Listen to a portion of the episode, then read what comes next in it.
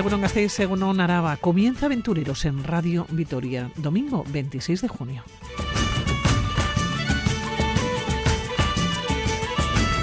Comenzamos en Terranova. Acompañamos a los pescadores vascos. Eh, retrocedemos en la historia para acompañarles y para saber cómo vivían, cómo era el viaje y cómo volvían.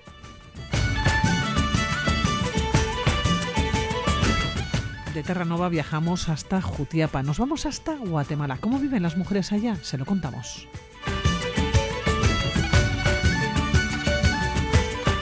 Y finalizamos en una agencia de viajes. Eh, ¿Quieren saber a dónde viajamos los alaveses? ¿Cuáles son las preferencias en este verano 2022? Se lo contamos aquí en Radio Vitoria. Comienza Aventureros.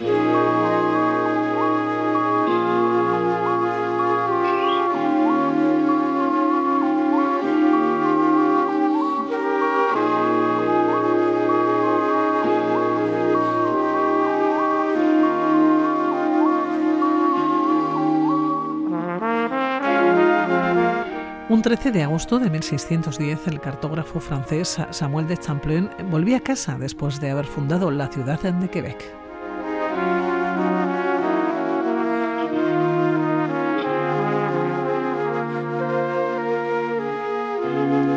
y harto de escuchar falsos rumores sobre balleneros que mataban a sus presas a cañonazos, dedicó tres páginas de su diario a relatar las persecuciones que él mismo había presenciado en las aguas heladas de Terranova.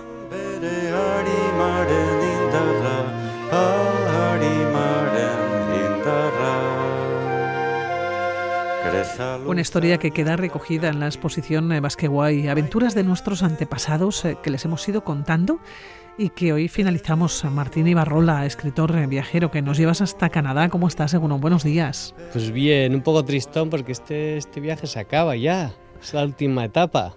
Hemos viajado, hemos recorrido yo creo que toda América. David Quintas, ¿cómo estás? Bueno, buenos días. Bueno, buenos días. Con unas historias que han sido realmente, yo creo que nos han atrapado. Cada, una, cada una por sus cosas, ¿verdad? Muy diferentes además, sí. Oye, creo que comenzamos hablando de más eh, de, del agua también, ¿no? Y de... Comenzamos hablando de la zona al norte de Terranova, de Saddle Island, eh, y ahora estamos ya eran las tejas, las pues, tejas rojas. Tejas rojas, sí. Esa discusión que teníamos Martín y yo de si llevaban las tejas para hacer los hornos, ¿recuerdas? o eran la estiva de los barcos. Seguimos exactamente igual. Sí, ¿eh? yo, sigo defendiendo que eran la estiva de los barcos y él está con sus hornos. Pero bueno, probablemente tengamos o ninguno o los dos razón. O nunca lo sabremos. Nunca, nunca lo vamos eh, a saber. Volvemos eh, de nuevo a, a Canadá. Y es que, Martín, nos acercas a la historia de los balleneros vascos, que fueron muchos los que marcharon. Era era una forma, era una salida de vida. Estamos hablando del siglo XVII, estamos hablando de 1610. Sí, sí, sí, sí. Todos lo que buscaban el saín, que era el, oro líquido de los mares, que era la, grasa derretida de la, de la, ballena. Y una de las cosas con esta historia sí que a mí me, vamos, yo me ilusioné cuando estaba revisando documentación y bibliografía, descubrí que Samuel Champlain, bueno, no sé muy bien cómo se pronuncia, supongo que no así, pero que era un cartógrafo y explorador francés eh, que, entre otras cosas, fundó la ciudad de Quebec, tenía en una de sus crónicas de viaje una descripción de los, de los balleneros y decía que entre todos los balleneros los más hábiles eran los vascos. Y eso es algo rarísimo porque era coetáneo, o sea, no es una descripción de alguien que ha escuchado, sino es algo que él mismo había visto y que al mismo tiempo en el siglo XVI que cazaban ballenas, él lo describía. Y ese es un, es un documento que es un puntazo. Martín, pero ¿cómo llegas tú a estos documentos? Es decir, ¿cómo, ¿cómo llegan a tus manos o cómo buscas o cuál es eh, la espita para empezar a investigar de alguna manera lo que se escribió entonces? A ver, el, no es por quitarle romanticismo, pero realmente el, las crónicas de Champlain están abiertas a cualquiera en, en Google. Hay varias, varias. Este yo creo que estaba en el en la británica, en la biblioteca, en el British. Bueno, no, me acuerdo cuál de, de, todas, pero tú puedes descargarte la versión, yo al menos me descargué la versión en inglés de las crónicas de Samuel, porque yo buscaba, eh, buscaba algo que me describiera cómo cazaban realmente las, las ballenas, porque es algo que sí que hemos escuchado, pero que yo al menos no tenía ni idea de cuál era la técnica, o sea, qué sí, pero te, te, estás quitando importancia, pero date cuenta que hasta la última ballena que se mató en 1901 la mataron con dinamita. O sea que realmente eh, luego se perdió la realidad de cómo se mataban las ballenas. Quiero decir que hubo un tiempo en el que ya, ¿no? La versión era otra. O sea, la última ya ves. Entonces, quiero decir que es bastante importante, ¿no? Que encontrar realmente un relato coetáneo a cuando sucedía que, para saber exactamente qué es, qué es lo que lo que pasó. Claro, eh, fueron muchos los pescadores que salían de Euskadi, de los puertos de Euskadi, que cruzaban el Atlántico en busca de la ballena de la ballena, entiendo, franca, ¿no? De la ballena grande, ¿no? Tenía que, medir muchos metros y pesar pues unas cuantas toneladas. Sí, era la, ballena franca glacial. La, en latín es eh, Eubalaena glacialis. Y sí, medían, llegan a medir hasta 18 metros y pesar 40 toneladas. O sea, era una, una bestia de, de las profundidades del mar que cuando, cuando salían, cuando los, los, los vascos salían a buscarla, iban a muerte, porque realmente era, era una pesca muy peligrosa. Muy arriesgada con la temperatura del agua que hay allí, etcétera, eso tenía que ser tremendo. En y ellos traineras, ¿no? es lo que llevaban, pequeñas. Iban, en chalupas, o sea, ellos, en cuanto a alguien, uno de los, los que buscaban a las, las ballenas, veía una, los, los balleneros salían a, furia de remos, salían la chalupa y se metían a perseguirla. Y como estaban a pie de ola, lo único que veían eran las, las nubes que, de aire que exhalaban las, las ballenas en forma de V. Y de hecho, el cronista ese francés, una de las cosas que decía es que solamente por esa nube los vascos sabían estimar cuánto aceite produciría ese ejemplar. Claro, entiendo que era el objetivo, pero no sé cuántas ballenas de estas se podían encontrar. Pues había, había, de hecho, claro, esto es una de las, de las consecuencias un poco dramáticas, que es que eh, un poco debido a la caza del siglo XVI, eh, ahora mismo de las ballenas franco-glaciares, eh, hoy había, hay unos 400 ejemplares en el Atlántico.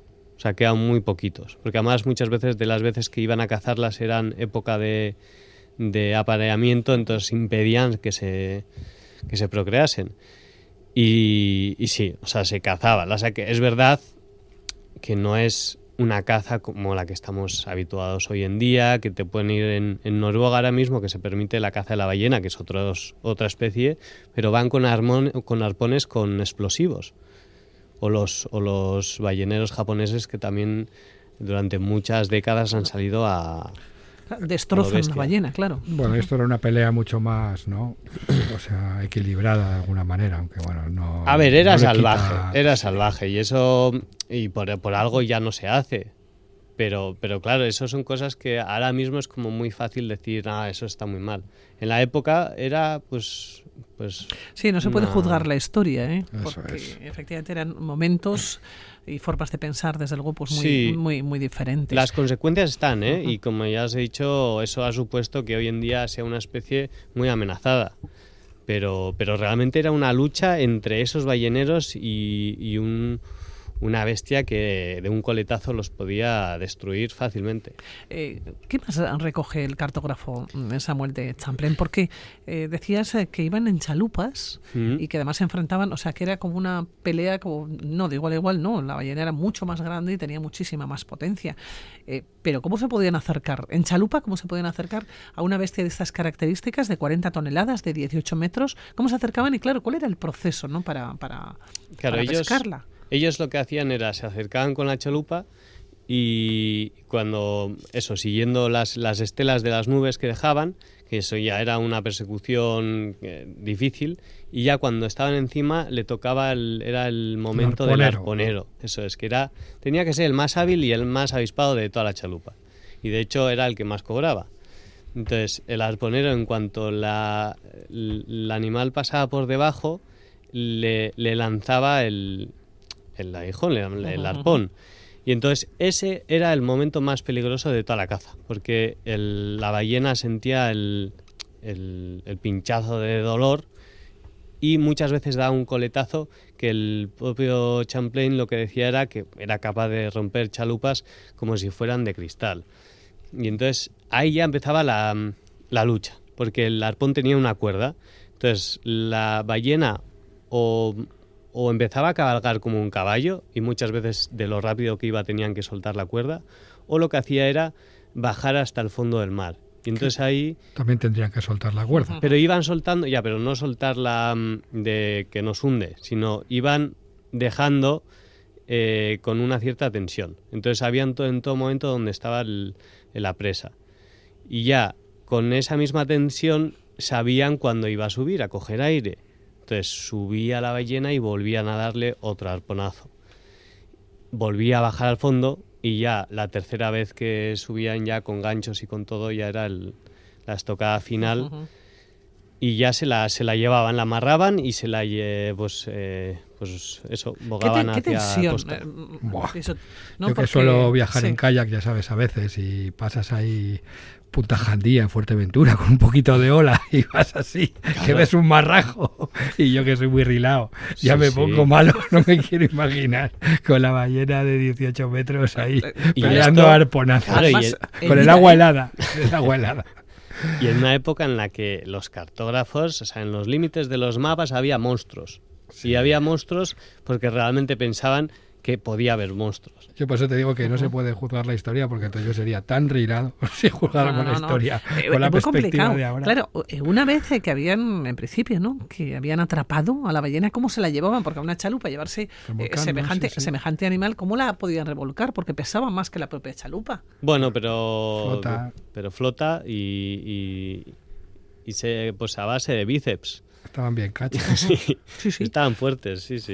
Una vez que la tenían, eh, claro, lo importante era la grasa, ¿no? Decías antes, eh, mencionabas el oro líquido de los sí, mares. el saín, sí. Eso era, eso movía, vamos, una economía. Eso se procesaba allí que es un poco la. Volvemos al conflicto de las tejas rojas. O sea, allí se, se, generaban hornos, o sea, digamos que el procesado estaba allí. Y luego los barcos grandes. ¿para qué servía ese aceite de las ballenas? ¿O pues, para qué se pues, utilizaba? Era combustible, ¿no? Para las propias velas, ¿no? Fuego, todo. sí, para las lámparas se utilizaba mucho. Sí, claro. Tenía varios usos, sí. Pero allí se procesaba, se metía en barricas, ¿no? Corrígeme, Martín, y luego volvía en esos barcos, pues como la Nao San Juan, que se está restaurando en Albaola. O sea, eso a mí al principio que yo esto tenía poca idea, o sea, yo veía las chalupas, o sea, entender todo el tema era, no, o sea, de aquí a allí se iba en un barco grande. Ese barco grande allí se, se amarraba, ¿no? Y con las chalupas era como se pescaba y se hacía todo el trabajo. Y luego ese barco grande recibía ese aceite procesado, lo metía en, en, en sus bodegas y volvía para aquí. Entonces, esos barcos grandes pues, estaban diseñados para traer mucho peso. Hmm. Por eso mi teoría de que a la ida los cargaban también, porque si no, no podían navegar bien, si no llevaban la estiva bien puesta y las bodegas llenas de peso, estaban diseñados para navegar cargados, ¿no? Por eso tenemos ahí, pero bueno, es bueno explicarlo porque es un tema Claro, ¿cuántas ballenas eh, podían, eh, podían cazar? No sé, eh, en cada expedición en principio, ¿no? Que iban, Martín. No sé si con pues una ya habían sacado tanto, pues tanto rendimiento que con encontrar una ya era suficiente. No me acuerdo, ojo, por ahí tendré la cifra. Sé que por ahí tenía la cifra de cuántos litros de aceite sacan de cada ballena, que era mucho. O sea, lo bueno de la ballena es que podían aprovechar absolutamente todo, desde la grasa hasta la carne, todo. Todo se tenía un uso. O sea, no había. Entonces, eh, y, además en toneladas. Por eso que era muy rentable, incluso con, no solamente con una de ellas, era muy rentable y sacaban mucho dinero. Sí, sí, sí, sí. Está claro que asumir esos riesgos tenía que tener sus beneficios, si no, sí que es un poco. Sí, hombre, sí, además es que se cruzaban el, el Atlántico para, para llegar allí. Sí. a ver cuántos llegaban, ¿no? Y no solamente cuántos llegaban allá, sino también cuántos volvían. Mm, en, en, Saddle Island, en lo que es la isla, eh, tan grande como la zona de hornos es el cementerio de mm. los vascos de allí. Vamos, tenía su propio cementerio, o sea que supongo que... Que muchos, se quedaron en el camino, ¿no? Muchos no volvían. Oye, eh, David, Canadá, Terranova. Es un viaje que, igual que lo de... Muy curioso, ¿no? Porque digamos que en Terranova, que tiene la ciudad esta grande, el puerto de los vascos, con ese propio nombre, y para llegar a la zona de Saddle Island es zona continental. A ver cómo puedo explicar esto. O sea, al final, muchos de los puertos estaban en la zona continental. ¿Qué pasa? Que el acceso ahora mismo todavía eh, se hace saltando, digamos, de la zona continental sur atravesar la isla de Terranova y luego vuelves a coger otro ferry que te lleva a esa zona nororiental, porque el atravesar lo que es la carretera por el norte, según está todo de lado, etcétera, es mucho más complicado que ir por Terranova. No sé si me he explicado bien, pero vamos, que al final Terranova es una isla enorme que ahí sí que había varios puertos, pero también había puertos en la parte continental más al norte. Y es una zona, pues eso, de las que me gustan a mí, muy despoblada, conducir día entero sin ver a nadie, mal tiempo, es precioso, vamos, a mí, como nadie me entiende, para mí es, es, un viaje, es el último viaje de este proyecto, el que hice hace pocos años, y bueno, me marcó muchísimo, la verdad. Oye, ¿imágenes, fotografías? Pues a mí la fotografía, mira que hay, o sea, señalética, o sea, eh, pueblos como que tienen nombres ahora que se supone que tienen un origen vasco, como Portuchua, que se escribe Port, yo tampoco hablo francés, Aucho, ¿sabes? Que son, hay muchos nombres que son como afrancesados, pero que vienen de palabras, de palabras en, euskera.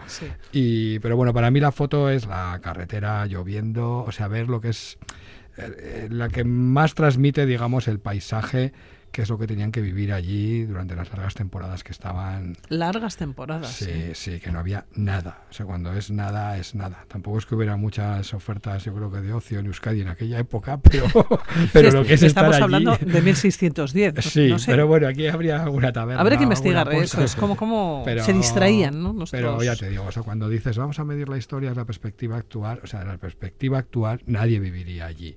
O sea, ni nadie se atrevería a estar en esa chalupa, ¿no? También hay que darle la vuelta a ese tipo de juicios de valor a veces bueno, con la La foto es la carretera. Sí, para mí es la carretera, la lluvia, el frío y eso que yo fui en buena época, ¿eh? Está guay también las ahí aparecen también las casitas estas rojas con perfiladas en blanco. Sí, es un típico paisaje así groenlandés o del norte de Noruega, de todo lo que son estas zonas así con mucho frío.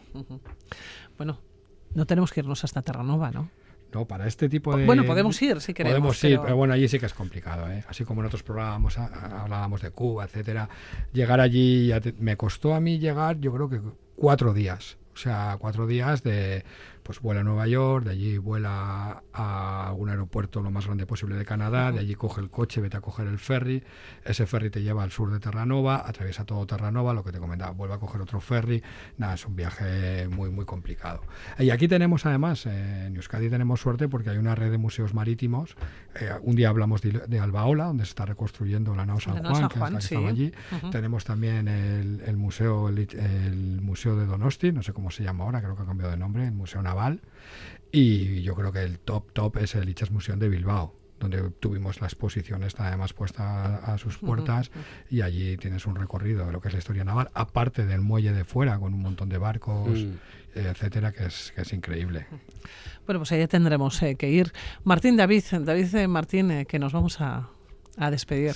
ha sido un viaje largo, bueno, de unos cuantos meses, un viaje que nos hemos acercado a la historia, que hemos viajado muchísimo, del norte a sur de, de América, que hemos seguido ¿no? el recorrido de nuestros antepasados, antepasadas también, vascas, pero hoy tenemos que poner ya punto final. Ha sido un placer, Martín Ibarrola. Sí, y nos veremos pronto. Yo creo que sí, ¿eh? Yo creo que sí, Martín. Sí. Ya sabes, te sigo la pista. Cuídate mucho, Martín. Un abrazo desde aquí. Un abrazo. Y hasta la próxima. Bueno, David, David Quintas, que también hasta la próxima. Sí, Cuídate. pena, pero sí, sí, sí nos está, Nos está dando pena ¿eh? despedirnos estas aventuras que hemos relacionado además la aventura con los viajes, con la historia también, ¿no? Sí, muy agradecidos por la difusión también. Bueno, ha, sido muy, ha sido muy bonito. Y a todas aquellas personas que se encuentren con esta exposición, más que, que se fijen, que la vean, que la lean, que vean las fotos, porque merece la pena. Que muchísimas gracias a los dos y muy buenos días. Gracias.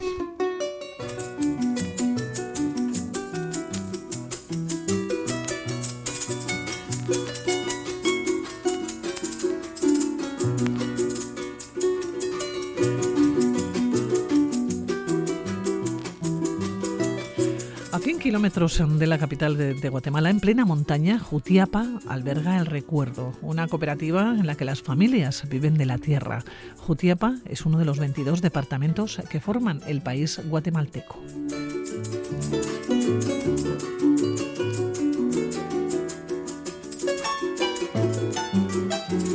Músicos sin Fronteras eh, tienen Jutiapa un proyecto con 6.000 mujeres y 1.500 hombres a los que alfabetiza, recupera, ayuda a recuperar su cultura sinca y maya y se trata de empoderar a la mujer.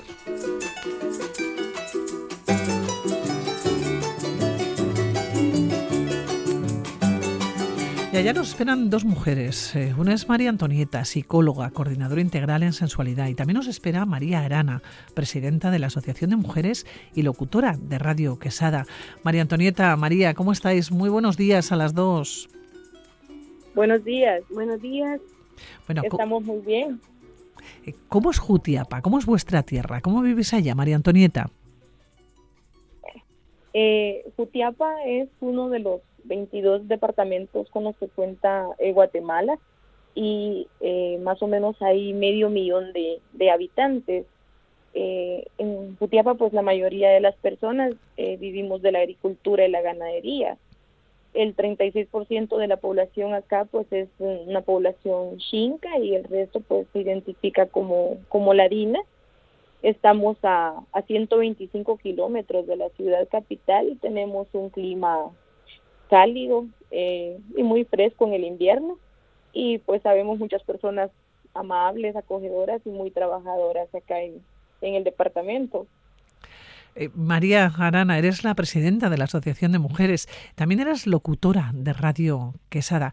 ¿Por qué una asociación de mujeres? Cuéntame, María. Así es, eh, mucho gusto. Me da mucho gusto estar compartiendo con ustedes desde acá eh, soy presidenta de la Asociación de Andigua y estamos trabajando en Radio Quesada Educativa con programas de mujeres. Eh, también trabajamos con cada una de ellas, de las encargadas de las oficinas de la mujer. Eh, trabajamos por medio de llamadas también, hacemos llamadas, ya nos cuentan qué es lo que están trabajando, las entrevistas, un poco de música, ellos nos platican que trabajan con sus mujeres, qué están realizando, eh, en todos los municipios. Eh, María Antonieta, ¿cómo viven las mujeres en Guatemala? Pues la mayoría de mujeres eh, en Guatemala, bueno, hay una cantidad muy pequeña de, mujeres que, que, han estudiado y se han preparado, la mayoría pues únicamente les dan o tal vez su educación media, porque pues acá se piensa que están predestinadas para poder atender un hogar, ¿verdad? Y que lo mejor sería pues tal vez que ni siquiera estudiaran. Eh, muchas mujeres viven en una situación de violencia o de pobreza y, y les toca trabajar duro porque muchas madres pues también son madres solteras. Eh, también nosotros por eso trabajamos ese programa de educación integral en sexualidad debido a al número tan alto de, embarazos en adolescentes.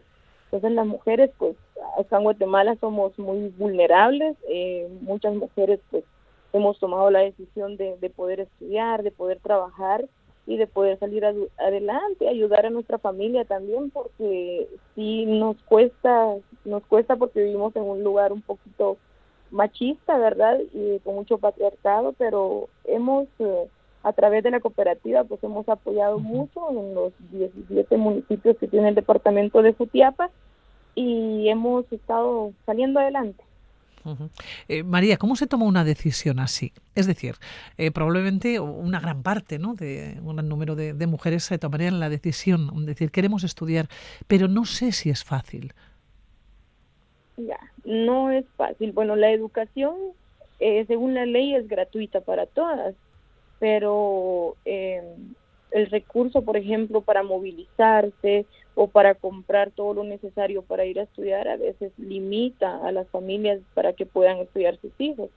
Eh, la universidad, la, son muy pocas personas las que tienen la oportunidad de aplicar a una universidad pública. Eh, también tiene muchos exámenes de admisión, no hay carreras no hay muchas carreras en los departamentos que uno pueda escoger de acuerdo a su vocación o a lo que uno quiere estudiar. Eh, y las, las universidades privadas son caras. Para estudiar en una universidad privada hay que estar trabajando y, casi que el salario lo cubre la universidad, ¿verdad? Claro, María Antonieta, ¿cómo se cambian las cosas? ¿cómo podemos cambiar? Sí. pues primero yo considero que es un trabajo también de importante del gobierno, ¿verdad? De las personas que nos gobiernan, porque eh, de acuerdo a, los presupuestos que se asignan, pues ellos deberían de cubrir eh, todas estas, eh, todo el estudio, ¿verdad? De, de los jóvenes en, en y en Guatemala eh, nosotros estamos también apoyando con la educación extraescolar de parte de la cooperativa El Recuerdo y esta educación es para las personas que tal vez a la edad en la que tenían que estudiar no pudieron hacerlo y ahora están estudiando una vez a la semana, un día a la semana, dos días a la semana y están tratando pues de ponerse al día, de tener un título y de poder seguir adelante. Nosotros apoyamos mucho esa educación y pues es algo que está beneficiando a la población, ¿verdad? Esto siempre en coordinación con el Ministerio de, Educación acá en Guatemala. Eh, María, ¿y el gobierno ayuda? Porque nos habla María Antonieta del Ministerio de Educación, pero ¿tenéis la sensación que el gobierno os ayuda? O por lo menos intenta ser pues, justo. Sí, tiene, tiene programas, tiene, tiene varios programas en los que ayudan a, a la población en Guatemala hay mucha corrupción, ¿verdad? Y posiblemente pues esto se desvíe un poco, pero sí tiene diferentes programas que están eh, adecuados o que son adecuados para que las personas tengan el acceso a la educación. Tal vez los fondos no llegan o no llega a toda la población que realmente lo necesita. María Antonieta, ¿cuál es el día a día de una mujer en Guatemala?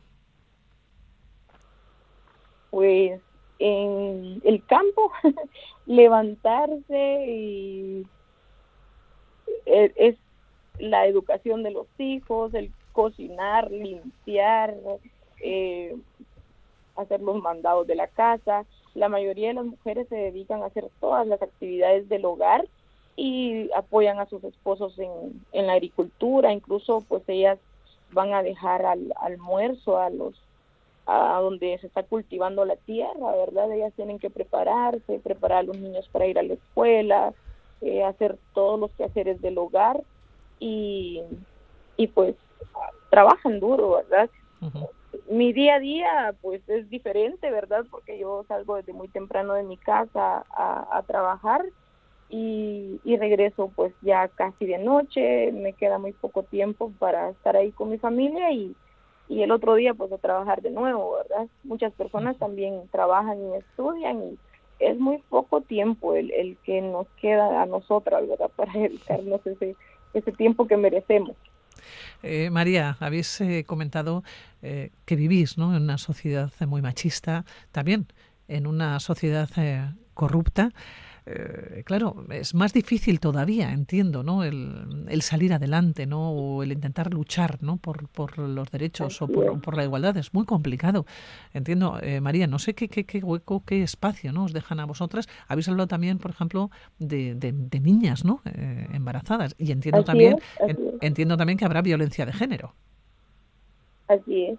Bueno, vivimos en un lugar donde la mujer es muy vulnerable, si sale a la calle eh, corre el riesgo de que cualquier cosa le pueda suceder. Eh, nosotros eh, trabajamos programas con lideresas, hay mujeres aquí que, que tienen mucho liderazgo en sus comunidades, a ellas las capacitamos para que ellas puedan orientar a otras mujeres en sus comunidades en el tema de violencia de género. También trabajamos con instituciones que atienden a las víctimas, instituciones de seguridad, justicia, educación, para que se les pueda brindar ese apoyo que ellas necesitan para que se pueda seguir las rutas que están establecidas y que se pueda, en algunos casos, pues hacer justicia. Eh, trabajamos mucho el tema preventivo porque los índices de embarazos eh, por ejemplo, tengo el dato de enero a abril del año 2022 y de enero a abril madres entre 10 y 19 años eh, son más de 24 mil. Por eso nosotros consideramos tan importante trabajar el tema de educación integral en sexualidad para poder reducir también este número de, de embarazos, porque el tema de la sexualidad en Guatemala es un tema tabú un tema que no se platica en la casa. Formáis parte de una cooperativa, el recuerdo se alberga ¿no? en eh, Jutiapa y tenemos que hablar de músicos también, ¿no? Sin Fronteras. A lo largo de estos 26 años, Músicos Sin Fronteras han realizado muchos proyectos a nivel estatal, a nivel internacional, y ellos eh, han puesto sus ojos ¿no? en muchos países, entre ellos Siria, por ejemplo, y en este caso Guatemala.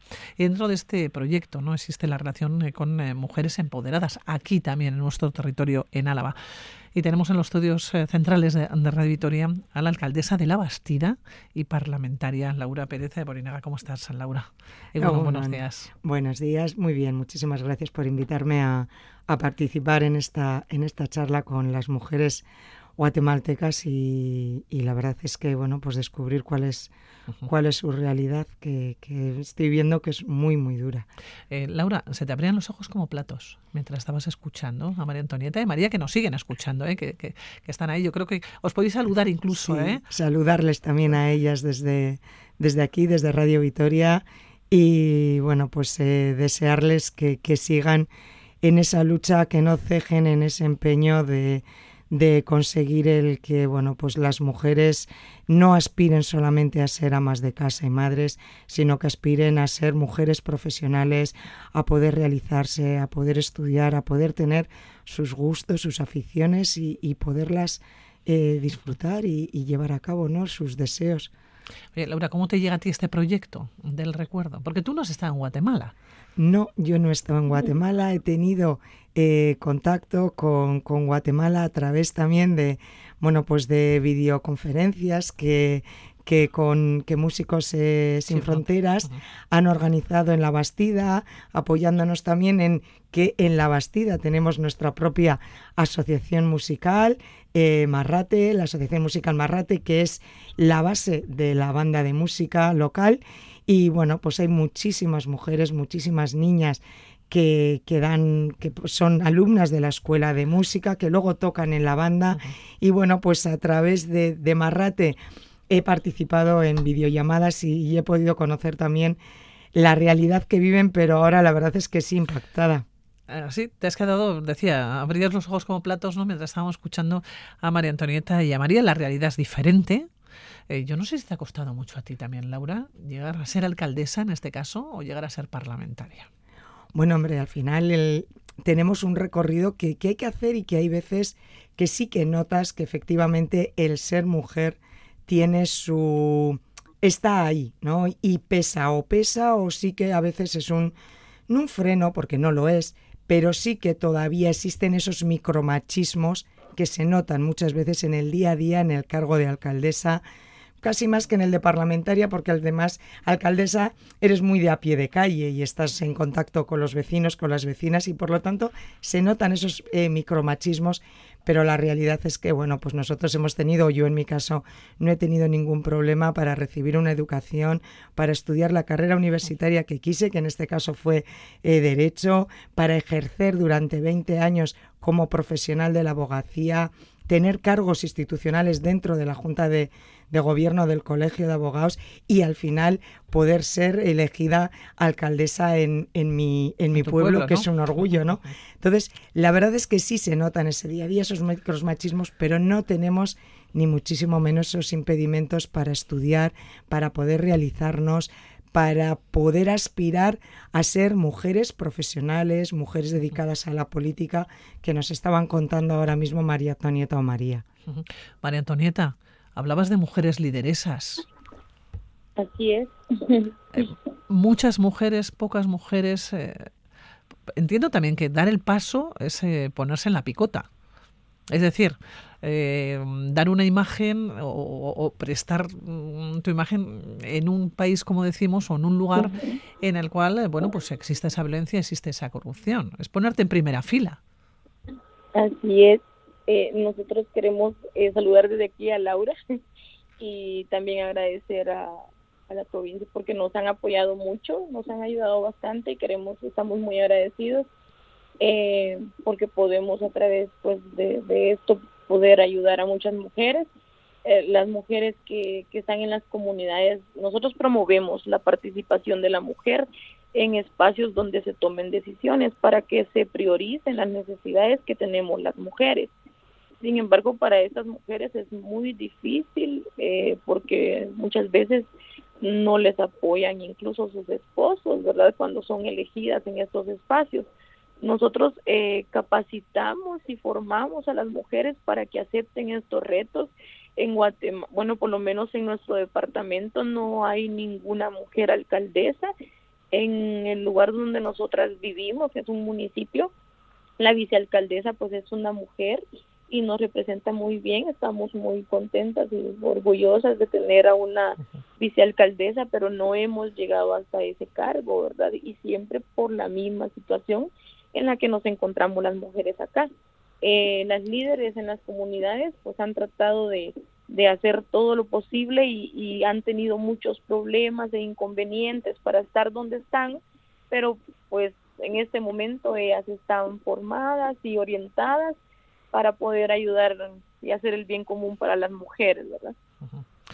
María Antonieta, María, nos vamos a empezar a, a despedir. Yo creo que una cita pendiente. Laura, tú en Guatemala. Sí, por supuesto. Y ellas. Aquí le esperamos. Y ellas también invitadas a, a, poder venir a la Bastida y, bueno, gracias, conocer la, pues, la realidad de, de, un municipio también rural en el que, sin embargo, bueno, pues, pues las mujeres ocupamos no solamente la alcaldía, sino cargos de decisión en, en empresas, en centros escolares y, bueno, pues eh, que podamos que puedan venir y puedan llevar luego nuestra referencia también a, a, a su tierra, ¿no? Y podamos ponernos cara y poder compartir y, y, enseñarles y desde luego hacerles partícipes de nuestros proyectos y que ellos nos hagan partícipes de los suyos para poderles desde aquí prestarles la ayuda que sea necesaria. María Antoneta, María, muchísimas gracias. Que paséis buen día. Muchas gracias. Gracias. Gracias, un saludo. Un abrazo desde aquí, María Antonieta, María. Muchísimas gracias. gracias. Agur, agur. Escarrica Escosuri. Un placer. Eh, Laura Pérez Borinaga, también un placer que te hayas acercado aquí a Radio Vitoria en esta mañana de domingo, en este programa Aventureros, en el que hablamos de aventura y hablamos de viajes, ¿no? Ya hacemos reportajes, hacemos entrevistas, pero nos gusta mucho conocer la realidad, ¿no? De otros lugares y de otros países. Y aquí teníamos, bueno, pues dos eh, testigos excepcionales, ¿no? Las dos mujeres de sí. aquel país. Que nos hace muchas veces, bueno, pues darnos cuenta de, de la realidad que nosotros vivimos y que es una realidad uh -huh. muchas veces con todos los problemas que hay y la lacra que tenemos, que cierto es de, de, violencia de género, de violencia contra las mujeres, pero sin embargo también, bueno, pues eh, somos mujeres que hemos podido acceder a la educación, que vivimos en una sociedad igualitaria en la que se lucha, en la que nuestras instituciones, entre las cuales yo también me incluyo, bueno, pues llevamos, eh, tenemos políticas y, y, luchamos por tener políticas de igualdad para las mujeres y la verdad es que darnos cuenta de esta realidad que vivimos a veces es muy importante para seguir luchando por ello. ¿eh? Laura, muchísimas gracias. Buenos días. Es que ricas que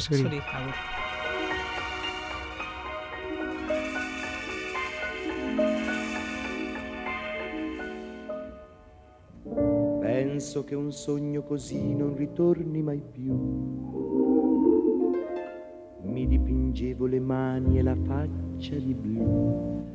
26 de junio, verano. Quien más y quien menos está planificando ya sus vacaciones. Habrá quien piense en lugares cercanos y otros soñarán con destinos exóticos y diferentes. a volare nel cielo infinito. Volare. Y hoy en este domingo nos preguntamos dónde viajamos los alaveses o dónde estamos soñando con vivir nuestras próximas aventuras. Eneco Ibarnia, responsable de viajes a Marcanda. ¿Cómo estás, Eneco? Eguno, buenos días. Eguno, muy bien. Bueno, Eneco, estas vacaciones nos las estamos tomando con tiempo y con ganas, ¿no? Bueno, sí, la verdad que, que hay que decir que la gente tiene muchas ganas, muchas ganas después de estos dos últimos veranos eh, casi en casa.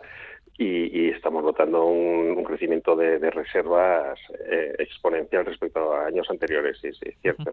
Claro, después de dos años en viajar sin apenas coger un avión y quedándonos en la península, ¿este año estamos pensando en desquitarnos? Sin duda, sin duda. Y además tenemos la, la ventaja que poco a poco muchos de los países o de los destinos que nos apetecería viajar están quitando las restricciones en cuanto a vacunas, certificados, antígenos eh, y todos estos, bueno, pequeños inconvenientes que que nos podían hacer pensar ir o no ir.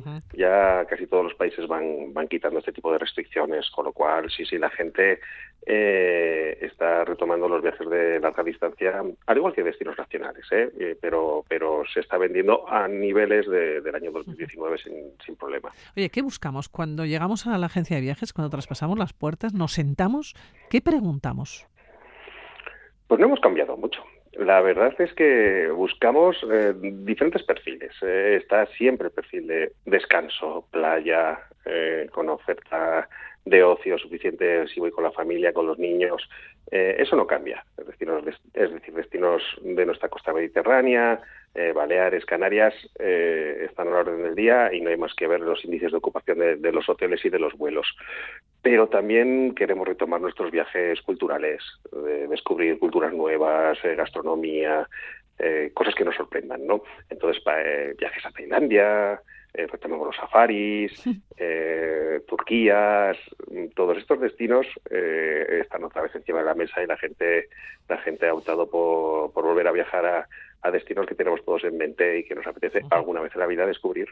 Oye, por cierto, Neco, yo te iba a preguntar si lo que buscamos es playa, descanso o aventura. ¿O todo? Eh, Normal, normalmente eh, eh, estamos buscando más descanso. no hay que olvidar que, han sido años duros estos últimos años, que este año también venimos arrastrado, arrastrando la pandemia, la guerra, la inflación, el IPC. buscamos desconectar. Pero sí que hay gente que desconecta eh, haciendo actividades y tenemos eh, bastantes reservas para hacer senderismo, por ejemplo, por Isla de la Palma o por, eh, destinos más alejados. pero también, si se puede acabar unos días de descanso en playa, es agradecido. es un poco la máxima que, que, buscamos todos. ¿A dónde viajamos los alaveses? ¿Cuáles son nuestras preferencias? Este año, este 2022, cuando hemos ido a Samarcanda, ¿qué nos hemos encontrado? ¿Qué hemos pedido? Principalmente islas, Islas Baleares, eh, Islas Canarias, son los dos destinos que antes se llenaron, antes eh, se empezó a vender. Destinos del Mediterráneo, eh, nos podéis imaginar cómo está Grecia. tenemos muchas reservas a Grecia, Cerdeña, Malta, eh, Creta. Son destinos que, han tenido mucha mucha fuerza. Y luego también los, circuitos culturales. Mm, conocer Italia, hacer un circuito por Italia o conocer eh, las repúblicas, eh, lo que es la, República Checa, Praga, incluso Alemania o Bruselas.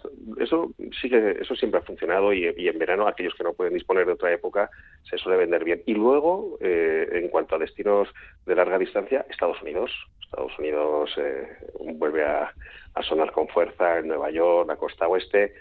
El Caribe siempre, siempre hay gente que reserva para, para conocer las, los destinos del Caribe. Y, um, en cuanto a África, los safaris, eh, tenemos que decir que hemos, tenido unas cuantas reservas porque porque no hay problema para viajar a, a Kenia, fue de los primeros países que abrió, Kenia y Tanzania, y, se empezaron a reservar. Asia ha tardado un poco más, pero porque estaba más cerrado, ¿no? Ha sido, existía en cuarentena en Tailandia, bueno, Japón pues todavía no se puede ir por libre, bueno, China está cerrado. Entonces, Asia ha sido muy de última hora. Oye, ¿nos gusta viajar por nuestra cuenta o viajar con la pulserita? Tenemos de todos los perfiles. Vendemos muchísimo de que nos gusta viajar por, nuestra cuenta, pero dentro de viajar por nuestra cuenta nos gusta viajar. Eh, ahí sí que tenemos muchos clientes que, nos compran solamente el billete de avión y ahora mismo tenemos gente por Indonesia, por Finlandia o incluso por Colombia. Pero también tenemos mucha gente que le gusta viajar por su cuenta, pero controlado. Es decir, me llevo el billete de avión, pero también me llevo las reservas de hotel. Y si puedo llevar un pase de estos de tren que me permite coger cuantos trenes quiera, pues también. Eh, eso es ideal para viajar con niños, por ejemplo, porque pues, te evitas perder tiempo en buscar hoteles o pues, la incomodidad de tener que ver tres o cuatro o cinco hasta que encuentres uno que haya disponibilidad. Cuando vas un poco solo con tu pareja, eh, es parte del viaje. Eh, entonces, ese, vamos a decirle que es un viaje libre, pero organizado por ti, que es organizado por nosotros. Y luego, sin duda alguna, la gente sigue reservando los circuitos organizados, ¿eh? en, grupos, en grupos pequeños, en grupos más grandes. Eso nunca de existir y se llenan, se llenan. Claro, fíjate, me has mencionado Kenia y Tanzania. Eh, difícil ir con la pulserita. Al final del viaje, como mucho para acabar en una isla como Zanzíbar o así, pero no, no es un viaje de pulserita, no es un viaje de pulserita, es más, son, viajes duros en el sentido de que los animales tienen una, mala costumbre de madrugar mucho y, salir de la atardecer y al amanecer, entonces hay que madrugar, te acuestas, te acuestas pronto, eh, eh, hay muchos baches, estás en plena naturaleza, no son las comodidades que tienes en un, en un viaje confort, aunque compensa de sobra lo que descubres y lo que ves. Eh, no es un viaje de pulserita. Eh, lo que pasa es que tiene una costa tan maravillosa en el Océano Índico que da igual que vayas a Zanzíbar o te quedes en las costas de Tanzania, en, Malindi, en Guatamo, en Mombasa, en Kenia, que, es una maravilla poder acabar ahí en, un hotelito. Claro, en Eco también has mencionado otro viaje que me ha llamado la atención, otro lugar, la costa oeste. ¿Qué nos llama la atención de la costa oeste? Y entiendo que para ir allá tenemos que tener días y tenemos que tener preparada la cartera. ¿eh? Pues es un viaje mítico, es un viaje mítico porque nos llama, primeramente, eh, más que podemos pensar en Hollywood, no, lo primero que nos llama son los parques nacionales. Eh, Yosemite, Yellowstone, el, con el oso yogi, ¿eh? Colorado, sí, sí, está un poco más al norte, pero, aprovechando mucha gente sube, coge un avión y, se va al parque eh, de Yellowstone, pero bueno, Yosemite, el de, de, Valley y toda esta zona, hay tantos parques nacionales que, que, que la gente eh, tiene eso en, la mente. Lo que pasa es que se combina perfectamente con el triángulo de las tres ciudades principales, que son San Francisco, Los Ángeles y Las Vegas, cada una con su peculiaridad eh, interesante, las tres. Eh, todo es un viaje que combina ciudad, urbanismo, paisaje y mucha gente, nosotros organizamos muchos, eh, con tu propio coche, alquilando un coche de alquiler y yendo por libre, reservando los hoteles, por supuesto, para más comodidad, pero disfrutando a tu aire. Eh, y para aquellos que tengan más tiempo acabar en playas. Allí en la misma costa de California, los Beach Boys, en las playas del Carmel, Monterrey, son las playas maravillosas. Qué envidia, qué envidia estamos pasando, pero yo también te decía, claro, tenemos que tener cierto tiempo, pero también la cartera un poquito holgada, ¿eh? Pues eh, hay que decir que este año la gente está espléndida. Vamos a decirlo. Hemos tirado la casa mm. por la ventana, ¿no? Quizás es que no hayamos tirado la casa por la ventana en los últimos años y, y bueno, pues a las personas que hayan tenido capacidad de ahorro, quizás la gente se haya dado cuenta eh, del valor del dinero, que el dinero es para, para, disfrutar la vida. Nos encontramos también mm, gente que tenía un viaje pospuesto y que, y que, y que lo recupera. Una curiosidad que nos hemos encontrado con bastantes reservas de abuelos que pagaban el viaje a la familia. Dice, mira. qué bueno es esa. pero nos hemos encontrado muchas reservas de cruceros a Canarias, algunas al Caribe. Es decir, eh, y nos venían diciendo, mira, gente cercana a mí ha fallecido en esta pandemia. Eh, yo no quiero ser el más rico del cementerio y quiero disfrutar con mi familia y lo quiero hacer en vida.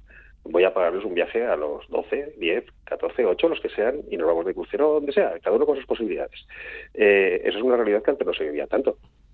Entonces, bueno, pues eh, no es que hayamos cambiado mucho, pero quizás el, tema del, dinero este año está siendo, está siendo no un problema menor, pero sí que la gente está, eh, eh está tomándoselo con, con, más de diferente manera, ¿no? Y, hay que decir que no están los viajes baratos, por el carburante, la subida, los hoteleros no están bajando los precios. ¿Por qué? Porque están llenos. No necesitan sacar ofertas cuando tienen una ocupación del 90%.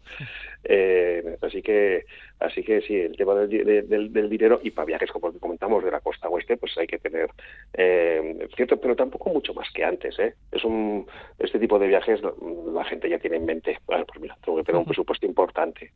Oye, en Eco, si tuvieras que elegir el, ese destino estrella, el que más has vendido, el que más eh, han pedido o hemos pedido, ¿no? Eh, los alaveses, ¿cuál sería? Eh, estoy hablando ya de, vivir aventuras, ¿no? Ya no hablo de las islas, ¿no? Ya hablo mm, de más lejos, ya de hacer la maleta y decir, bueno, que va a pasar 15 días o tres semanas o el tiempo que cada uno, ¿no? Del que cada uno disponga. ¿Cuál sería para ti el destino estrella de este año? Que te, incluso, igual, hasta te ha sorprendido. pues mira, tengo, tengo uno, es una expedición al Ártico a las islas de Spitsbergen, en las Svalbard, en, a 500 kilómetros del Polo Norte, en un velerito mm, para ver osos polares, por ejemplo. Ese es un viaje que a mí me ha sorprendido. Eh, por atípico, pero por original y por aventura. Por aventura. Eh, Porque no es cómodo. Eh, ese es un, viaje un viaje de, viajero, ¿no? Un viaje de, aventurero. Sí, de aventurero. Sí, sí, sí, así como como diferente. Y, luego eh, eh, sí que si tengo que elegir el destino, y también quizás porque a mí me apetece y es un, es un país que me encanta, es Grecia. Es que es un país tan, tan sorprendente, con tan, tan primo hermano nuestro, pero en cuanto a, forma de ser, una gastronomía tan rica, tanto patrimonio y unas playas tan maravillosas. Las islas griegas que son preciosas. ¿eh? Preciosas, pero es que la parte continental también lo es. ¿eh? Eh, es un destino que ya el año pasado se vendió muy bien, pero este año ha sido exagerado. Entonces ese sería un poco el más demandado y diferente en cuanto que no son nuestras costas y bueno pues por señalar que te he dicho del artículo que es eh, el más diferente y exótico. La aventura, ¿eh? La aventura pura Más ¿eh? aventura, sí. Bueno, pues eh, en Eco y Barnia te quedan unas cuantas semanas por delante de muchísimo trabajo, ¿no? ¿Para cuándo las vacaciones a una agencia de viajes? En la agencia de viajes nos tenemos que turnar. Nosotros siempre intentamos coger en temporada baja, pero también tenemos compromisos familiares, tenemos que, conciliar. Yo este año me cogeré agosto, algunas compañías están cogiendo ahora, eh, septiembre, bueno, cuando, cuando, se pueda, estamos mandando a la gente, efectivamente. Eh, ahora, ahora mismo es, complicado porque tenemos las oficinas están, están a tope. Bueno, pues en Eco Barnia, que así te vamos a dejar, eh, darte las gracias por atender este domingo aquí a este programa Aventureros en Eco, responsable de viajes a Marcanda. Que os vaya muy bien, muchísimas gracias. Gracias a vosotros. Un saludo.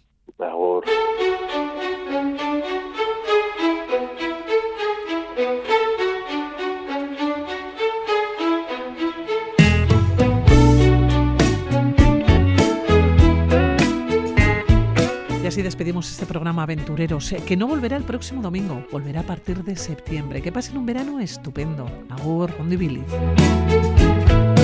Quiéreme hasta que me desoriente, hasta que me desencuentre, hasta que me desaprenda.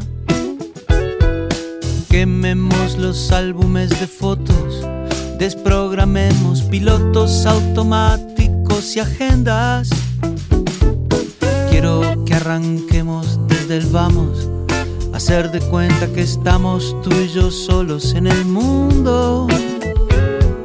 Rebobinar hasta que el inicio, hasta el mismo precipicio por el que caímos juntos. Para empezar tú y yo de cero, como hace tanto, tanto.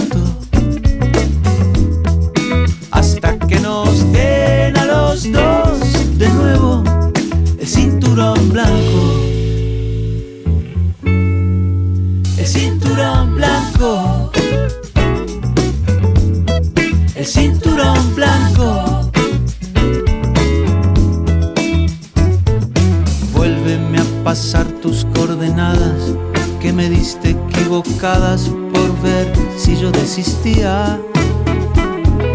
Vuelve a colocarte las horquillas que yo dejé en tu mesilla cuando ya se hacía de día. Tropecemos como principiantes con la misma piedra que antes prometimos no pisar. Para empezar tú y de cero, como hace